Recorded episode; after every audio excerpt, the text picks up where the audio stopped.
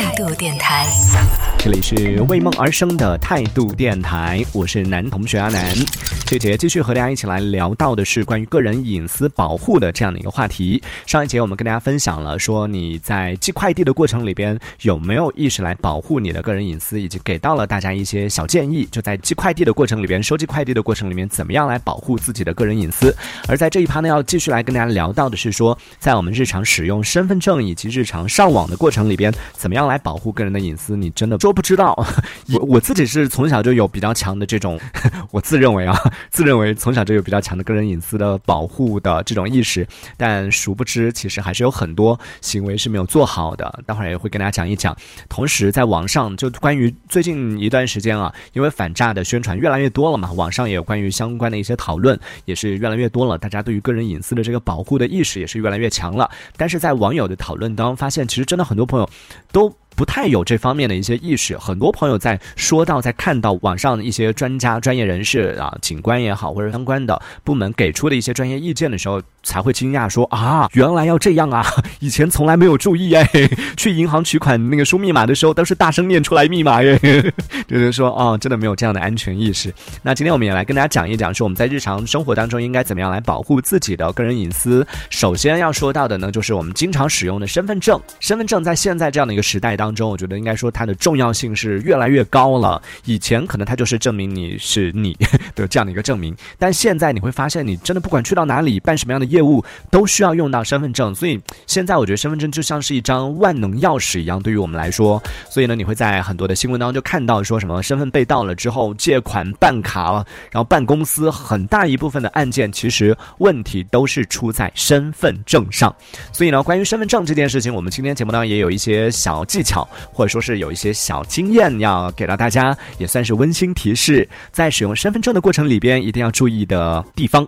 首先，第一点呢，就是身份证无论何时不要让它离开你的眼皮底下，千万不要借给别人。可能有安全意识的朋友听到这里会觉得，谁啊？谁会把身份证借给别人啊？我跟你讲，真的。我身边就有这样的人，而且不止一个。然后在网络上也看到了很多网友，特别是学生朋友啊，挺多的。就是比如说朋友要办什么电话卡呀，就说哎呀我没带身份证，借你的身份证用一下，或者要去注册一个网站什么的啊，我已经注册过了，我要重新注册一个，我那个账我的身份证被别人用掉了，借你的给我用一下。这种情况其实还挺常见的，但是在遇到这种情况的时候，都一定要坚决的拒绝。特别是上学的同学，因为在网上看到很多同学分享自己曾经把身份证借。给别人的一些经历，虽然说大部分同学还算是运气比较好，暂时没有出事，但是也有一些可能啊，身份证借了之后就真的是惹上麻烦呢，别人拿去做一些啊不法的一些行为的，也有这种情况啊。遇到这种情况，第一时间选择报警。那第二呢，就是我们办很多业务，我们都会需要使用身份证，就比如说住酒店的时候，然后去买机票、买火车票，再或者是我们去营业厅去银行卡对，然后报办什么手机卡什么的，都需要用到我们的个人身份证。一般情况下呢，它都是。在当着你的面，比如说在酒店 check in 的时候呢，都是在那个吧台那个地方，你站在那个地方，你是看得到他，就是扫一下你的身份证。但如果万一遇到了那种，就是他需要把你的身份证拿到他们办公室，拿到另外一间房间去进行扫描什么的，这种情况告诉各位朋友也是非常危险的，一定要有这个安全意识。如果他说要去到别的房间扫描的话，你一定要跟着他去，身份证千万不要离开你的视线。跟大家说一下这当中可能存在的一些风险啊，我们刚刚已经说到了。身份证复印件呢是非常重要的。那他如果拿着你的身份证，就可能真的只是几秒钟的时间，感觉好像也做不了什么坏事吧？他就是去复印印一下你的身份证。如果他多复印了一张呢？就一张是拿来办了这个业务了，其他的一张他拿来拿来做坏事怎么办？这也是有的。而且我们刚刚也说到，新闻当中其实已经有过类似的这样的一些案件的报道，所以大家一定要特别小心，在使用身份证的过程里边，对方如果要拿去复印，或者说是要拿去做这个处理的话呢，一定要跟着他去，身份证去到哪里，你人就要跟到哪里。千万不要放心的说啊，反正也就两分钟的事情，就给他拿去。千万不要这样，不是怕身份证丢，而是怕他拿去复印多的的这个身份证，然后拿去做别的一些事情。然后第三个要跟大家讲到的就是我们在复印身份证的时候，给别人身份证复印件，或者是要进行拍照的这个过程。各位朋友一定要把就是你给对方的身份证复印件上面，或者是拍照给对方的时候，这个照片上面一定要通过 A P P 啊那种 P 图软件啊什么的 P 一个文字上去，说这个身份证仅用于什么什么功能。而且写这个东西也也要跟大家讲一下哦。看到网上有朋友，呃，还也还不少朋友啊，很多朋友都有这样的操操作，就知道这真的挺迷的。大家都没有想到，就以前听说过说，呃，复印身份证的时候呢，要在空白区域写下仅用于什么什么，比如仅用于办信用卡或者仅用于什么什么。然后大家写在空白处呢，写在哪个空白？就是那张纸的没有身份证的空白区域，写在那个地方真的没用，朋友们。对方再把你的身份证复印的时候，拿一个纸或者拿个小纸片什么的，一盖，就完全就把你写的那句话给遮掉了。所以写的这个区域是要写在空白区域，但是这个空白区域指的不是那张纸的空白区域，而是在那张纸上面的身份证，就是身份证上面也会有空白区域，它会有文字，会有图像，在文字和图像以外的空白区域上面，比如说你的身份证号码上面，它会有一些这种空白的地方、留白的地方，就只要没有压到那个文字，没有压到你的照片就可以了，在那样身份证的那个复印的影像的空白区域上面写，这样的话呢，才不能就是让别人啊拿去做一些别的一些不法的一些行为嘛。所以这这个真的也是看到网上的网友分享的时候，我自己也惊呆了。我知道有一些人没有这种意识，就不会在身份证复印件上面写字，但是万万没想到有人 有这个意识要写，但是居然写错地方了。你怎么不写在复印件的背面呢？这真的太可爱了，这些网友。那这个是说到我们在日常使用身份证的这样的一个情况。小皮说，我们这边菜鸟驿站寄快递都要身份证的，所以我都是把身份证拍照发给他，省得带身份证，应该没有关系吧？就是在这种情况下，就是如果要拍照给对方的话，就我们刚刚讲到这种情况，拍照给对方的话，一定要在那个图片上面，就你拍好的那个照片，然后用 P 图软件就在上面直接写写好，就在你的身份证的照片。注意啊，也不是照片。图像以外的地方，而是在你的身份证的那个影像上面啊，空白区域，只要不要遮到你的名字，遮到你身份证这样的一些文字信息和你的头像的这个影像信息就可以了。在身份证上面用文字的方式标注出来，仅用于什么什么，这样的话，他拿你的身份证也不会去做别的一些事情。不然，你直接把你的身份证拍照给对方的话，对方拿着这个身份证可以直接复印出来、打印出来，然后也可以就是直接拿这个啊身份证去做别的一些事情，也是存在这样的风险。不是说对方一定。定会这样做，只是说有这样的风险。我们当然今天讲到的呢，都是说是怎么样来规避风险了。这一小节说到的是关于我们日常使用身份证的这个问题，接下来要说到的就是我们日常在上网的过程里边，这个也算是重中之重了。刚刚我们上一节说到，大家可能收寄快递是使用频率比较高的一个场景，但想一下，好像上网的频率会更高一点。对我们每天现在都在互联网上泡着，然后嗯，有一些习惯也是比较重要的，比如说啊，说实话，这几条我自己 也不一定全部能做到。首先，最重要的就是我们平时在注册一些网站、注册一些平台的时候，一定、一定、一定要注意，不要随便留下个人信息，就包括手机号码、身份证号码、地址等等这样的一些比较敏感的信息。你不要想说，哎呀，这样一些信息它又不会影响什么。然后像我妈那样有错误的观念，说我又没有多少钱，她骗不了我什么的。你真的不知道那些不法分子利用这样的一些信息可以做多少坏事。所以真的还是得有这样的一个戒备心理啊。而在各种注册这样的一些网站的时候呢，千万不要随便留个人信息。如果说网站需要提供这些信息的话，就是它需要提供你的身份证号码，需要提供你的住址，提供你的手机号的话，你就要特别小心了。那像微信啊。淘宝啊，支付宝啊，这些你不提供是用不了的，这另当别论啊。其他的一些小网站，什么听歌网站，他要你的地址干嘛？听歌网站他要你的这个手机号干嘛？就这种，当然 A P P 除外，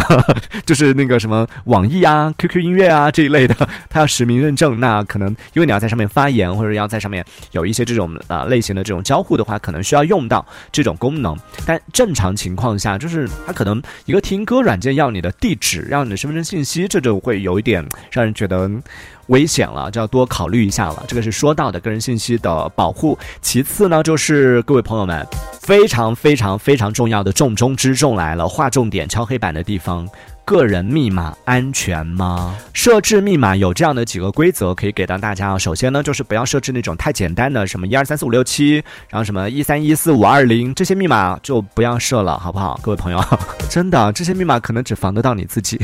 其次呢，就是自己经常使用的密码，其实分为两类。就我们经常在网络上使用的密码，因为很多人都会有一个习惯，就是我记太多密码我记不住，所以我就会所有网站全部都用一个密码。这种情况其实非常危险。所以呢，我自己啊，这个是我自己给到大家的一个建议啊，我自己的经验就是，密码大家分两类，不是说两个，而是分两类来进行区分。一类呢是涉及到，比如说银行卡、支付宝。这一类的就可能会涉及到金钱的这种密码，我们把它称为是支付密码。支付密码是一类，另外一类呢就是自己经常使用的，比如说啊一些听歌软件啊，或者是什么网站啊、社交平台啊这一类的，算是自己日常使用的一个密码，就分这两类。待会儿来跟大家讲一下，就这两类怎么样来进行区分。我自己也有一些使用的小经验、小心得，可以跟大家分享一下。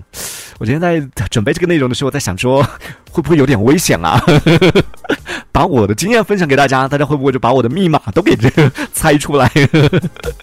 那就危险了。对，这个讲到是密码的类型分为两类。第三个呢，就是网上的很多安全专家都给到大家的建议，但这个我真的做不到。就密码一定要定期修改，专业人士给到大家的建议是每两三个月。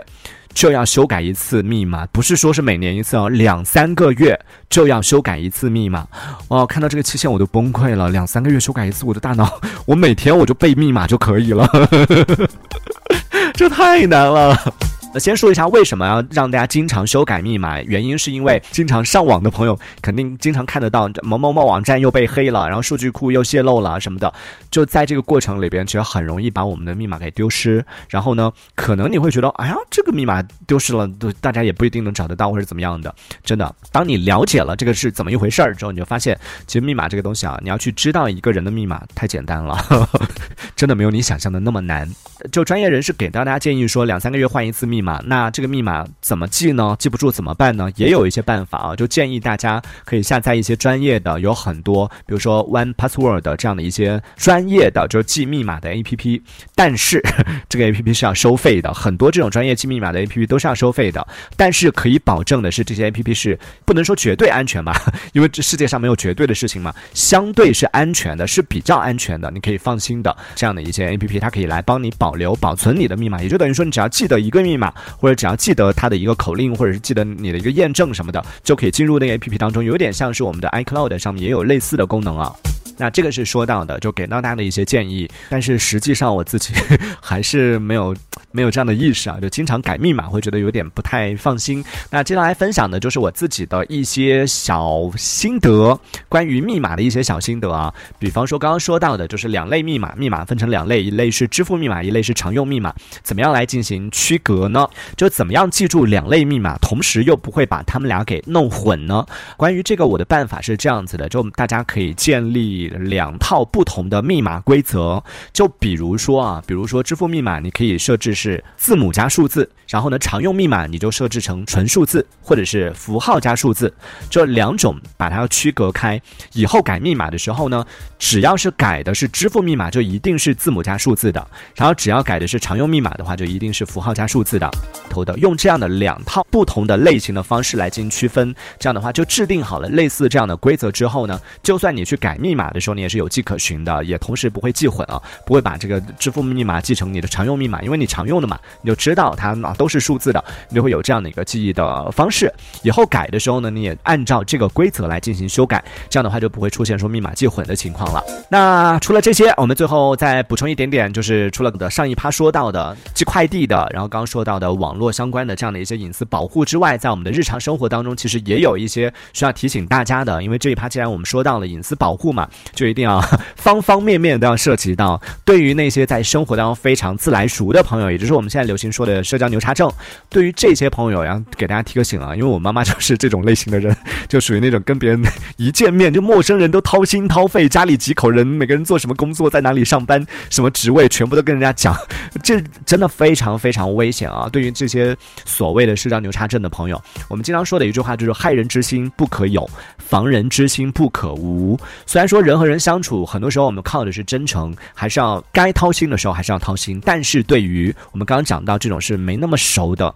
特别是路人，特别是第一次见面的，你你对他都没多少了解的人，一定的这种戒备心理，我觉得还是应该要有的。可能有的人说，那大家都有戒备心理，怎么熟悉呢？熟悉真的不是一上来就什么都跟对方讲，而是慢慢的循序渐进。慢慢的了解，慢慢了解的过程，那当然也你讲这些东西，它也是一个了解，但是你这个一次性给太多了，就慢慢来，好不好？就慢慢的从一些没伤害性没那么大的相处一段时间，日久见人心嘛，对不对？在经过长时间的相处之后，你才确定说啊哪些话该讲，哪些东西可以值得信任他，哪些东西啊可以跟他交流交心，这我觉得还是需要一定的时间的累积之后才能够确认的。那以上这两趴说到的内容呢，就是我自己结合了网络上的一些网友们，然后一些安全专家们，然后包括我自己日常生活当中的一些使用心得，帮大家总结出来的保护大家个人隐私的一些小技巧。那如果在听节目的朋友，你自己还有日常生活当中还有哪一些就是可以保护你的个人隐私的技巧想要分享的，